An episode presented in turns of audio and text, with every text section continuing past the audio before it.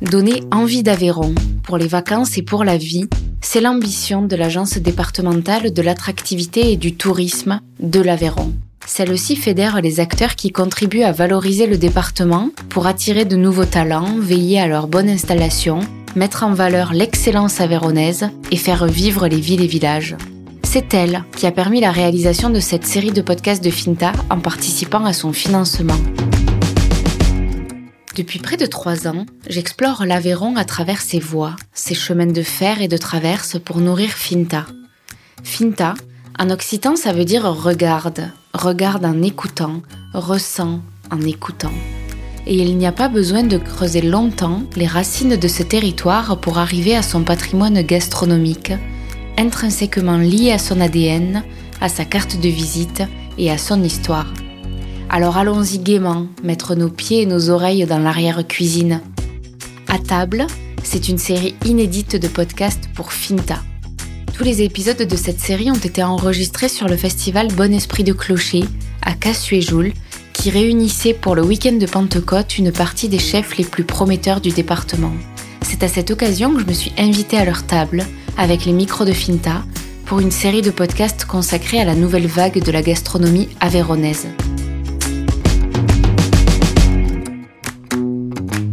Après l'Aubrac comme carrefour des rencontres, des tendances et des traditions, après le retour au pays des chefs aveyronnais, nous voilà réunis pour évoquer un autre grand sujet qui traverse la gastronomie avéronnaise aujourd'hui, les auberges de village.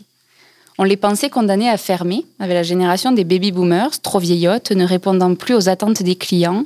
Les voilà en train de ressusciter et mieux, de devenir de nouveaux repères cool qui répondent à la fois aux villageois, soucieux de trouver des lieux de vie ouverts quotidiennement avec une réelle utilité sociale, et à de nouveaux clients en quête de bonnes tables de village. L'auberge de village serait-elle devenue le nouvel Eldorado des jeunes chefs qui s'installent? On en parle avec trois nouveaux invités.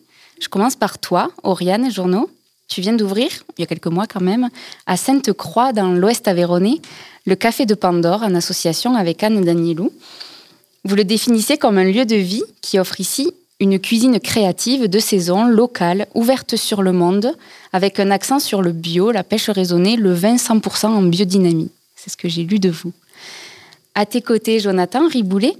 Après avoir fait tes classes sur de belles tables étoilées et pendant plus de 13 ans chez la famille Brasse, te voilà à la tête de ton restaurant, l'Argence, à Sainte-Geneviève-sur-Argence, pas très loin d'ici finalement. Tu l'as inauguré très récemment avec ton épouse Candice, qui est mixologue, et originaire du village, elle. Exact. Elle, j'appuie sur le elle, donc tu vas devoir te justifier euh, très prochainement du pourquoi. Euh, et la particularité, c'est que c'est la mairie du village qui a porté euh, le projet pour faire vivre cet établissement emblématique au cœur du bourg, qui allie restauration et hôtellerie. Et à vos côtés encore, Quentin Bourdi. Alors Quentin, j'ai déjà eu la chance de t'avoir au micro de Finta. L'épisode est sorti tout récemment et je peux que vous conseiller d'aller l'écouter en longueur. Mais en deux mots, tu as repris l'affaire de tes grands-parents à Villefranche en 2013. C'est l'univers. Année où la France entière t'a aussi découvert sur l'écran de Top Chef. Tu es rapidement sorti de l'exposition médiatique pour revenir à la cuisine que tu aimes, après t'être séparé de l'univers, trop lourd à porter, et après une parenthèse heureuse au Jacadi, où tu honores la cuisine de ton grand-père. Tu ouvriras bientôt un lieu de vie, toi aussi, dans ton village natal de Saint-Igeste. Donc merci à tous les trois d'être réunis sur cette grande thématique. Oriane, peut-être pour commencer avec toi, si je te parle de l'auberge de village comme nouvel Eldorado, qu'est-ce que tu en penses? Euh, moi, j'ai été installée pendant trois ans dans un centre-ville. J'étais à Villefranche de Rouergue et j'ai eu la chance de rencontrer Anne, du coup, qui montait le projet euh, à Sainte-Croix, qui cherchait quelqu'un pour être chef de cuisine. Ça tout de suite, il y a une belle connexion qui se faisait entre nous. Euh, j'ai eu très envie de la rejoindre. L'idée d'être à la campagne aussi me plaisait beaucoup. L'idée de sortir du restaurant, d'aller dans le petit chemin à côté, cueillir du sureau, euh, de connaître les gens du village, euh, d'être dans un environnement plus calme pour la créativité aussi, entre autres, me plaisait beaucoup. je suis vraiment, enfin, on est vraiment ravis de, ce qu'on y fait. Hein. voilà, c'est un lieu c'est un bel espace, on va dire, un très bel espace que Anne a redécoré vraiment euh, au goût du jour euh, d'une belle façon. on, a beaucoup de place pour faire beaucoup de choses. On avait beaucoup d'envie, euh, faire un lieu de vie un peu social justement, où on puisse proposer et des concerts, des, moments de dégustation avec nos vignerons. Euh, des, petits concerts en terrasse l'été, euh, des rencontres, il y a eu des ateliers de couture, il y a eu pas mal de choses euh, assez chouettes. Ce serait pas une, une désillusion, hein. on est contente d'être là, mais on se rend compte que c'était beaucoup, une très grosse charge pour nous, sachant que moi j'ai du mal à sortir de ma cuisine et à, et à, me, pencher sur d'autres choses. Donc, et aussi... Qu'est-ce qui est lourd alors?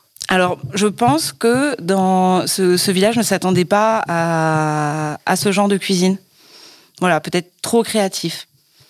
Peut-être euh, des fois un peu bizarre, un peu. Enfin, je sais pas. Non, c'est pas bizarre. Non, mais je sais pas, comment dire. Mais euh, ça, a cassé les codes en tout cas. Ça, ouais, ça a cassé peut-être. Ils sont arrivés, ils ont casser les codes, quoi. Ça, ça. n'existait pas. C'est-à-dire qu'on a repris une auberge de village où les gens venaient euh, manger le, stockfish en famille le dimanche midi.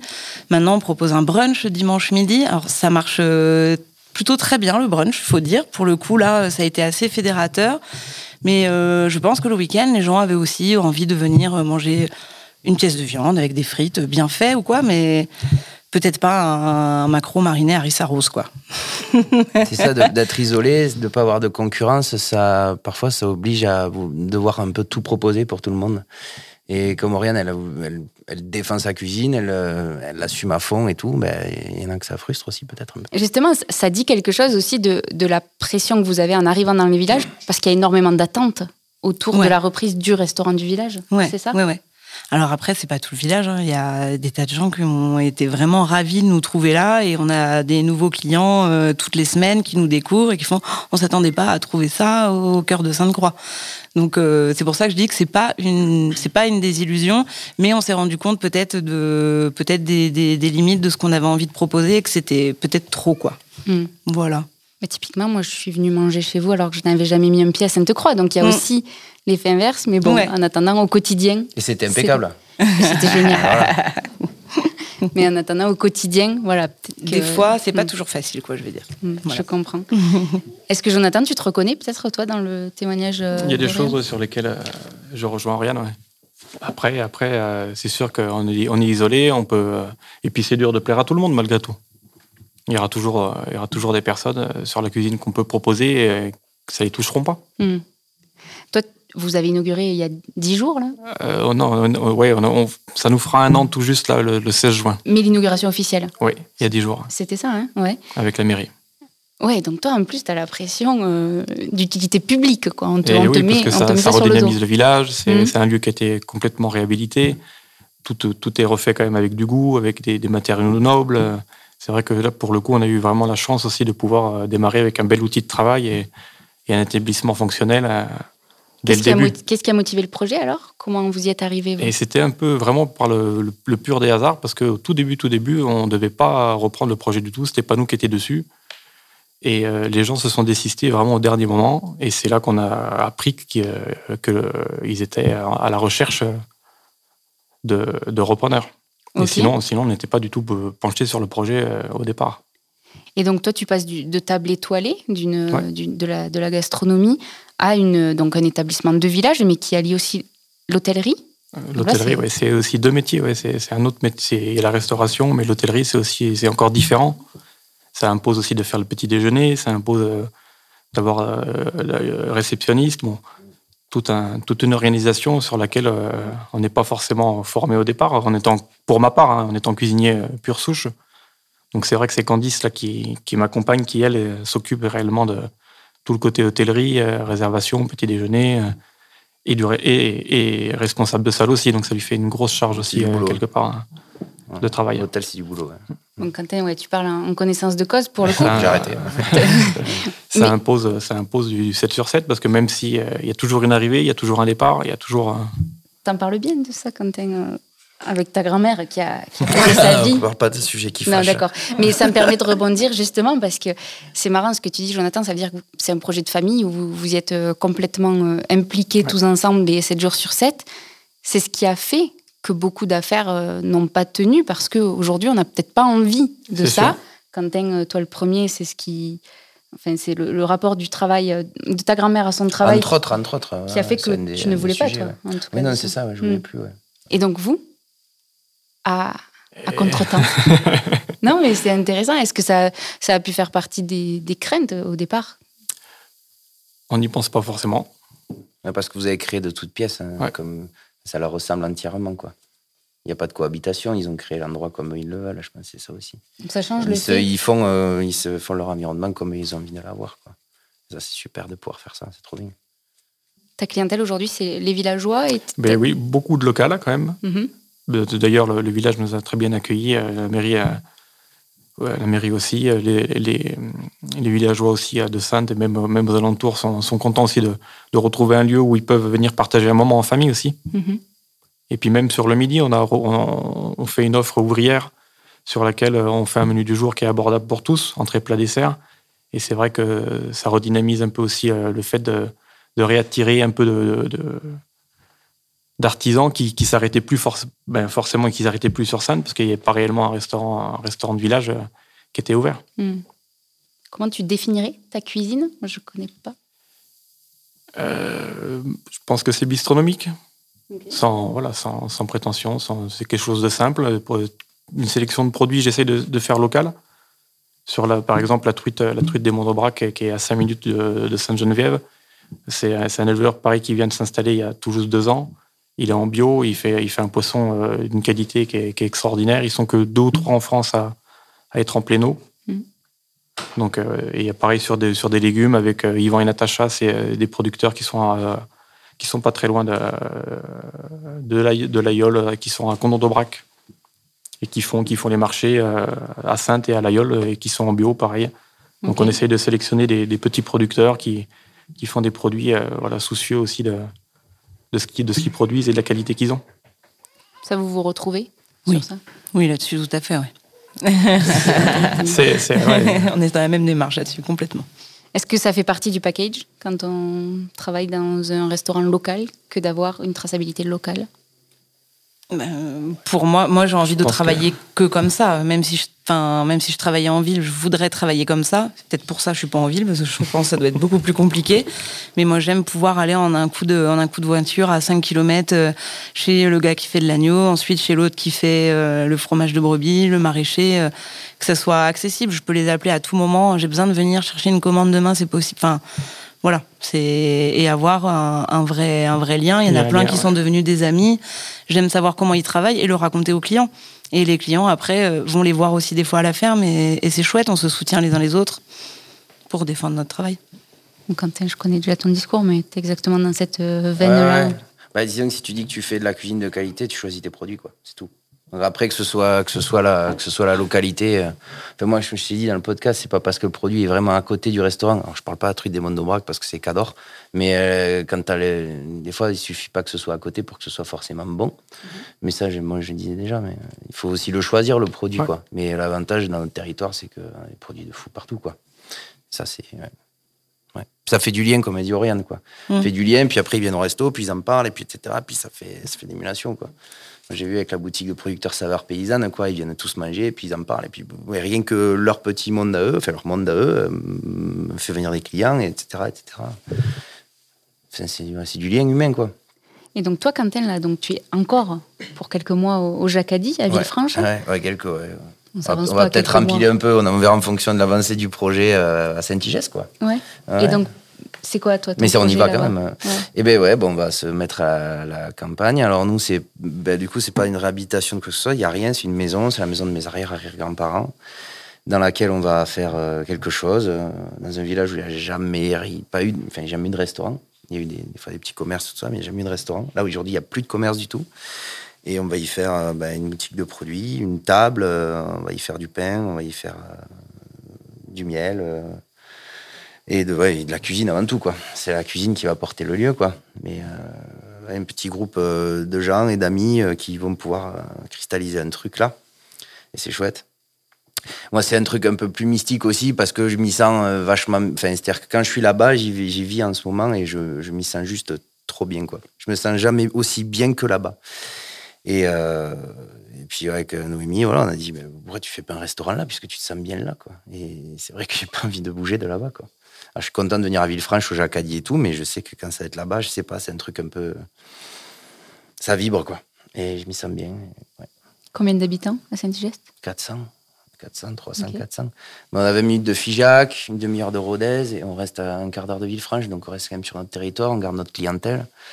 Euh, parce que c'est ça quand même le truc, ça fait 10 ans qu'on est sur le territoire et du coup on veut garder nos clients quand même. C'est pour ça qu'on va essayer de déménager sans me faire un trop gros trou entre les deux. En fonction de l'avancée du, du, Enfin, quand les travaux vont commencer, on pourra savoir quand est-ce que finira le Jacadi, cette parenthèse, pour pouvoir euh, faire le deuxième chapitre de ce qu'on avait fait à l'univers avant. Quoi.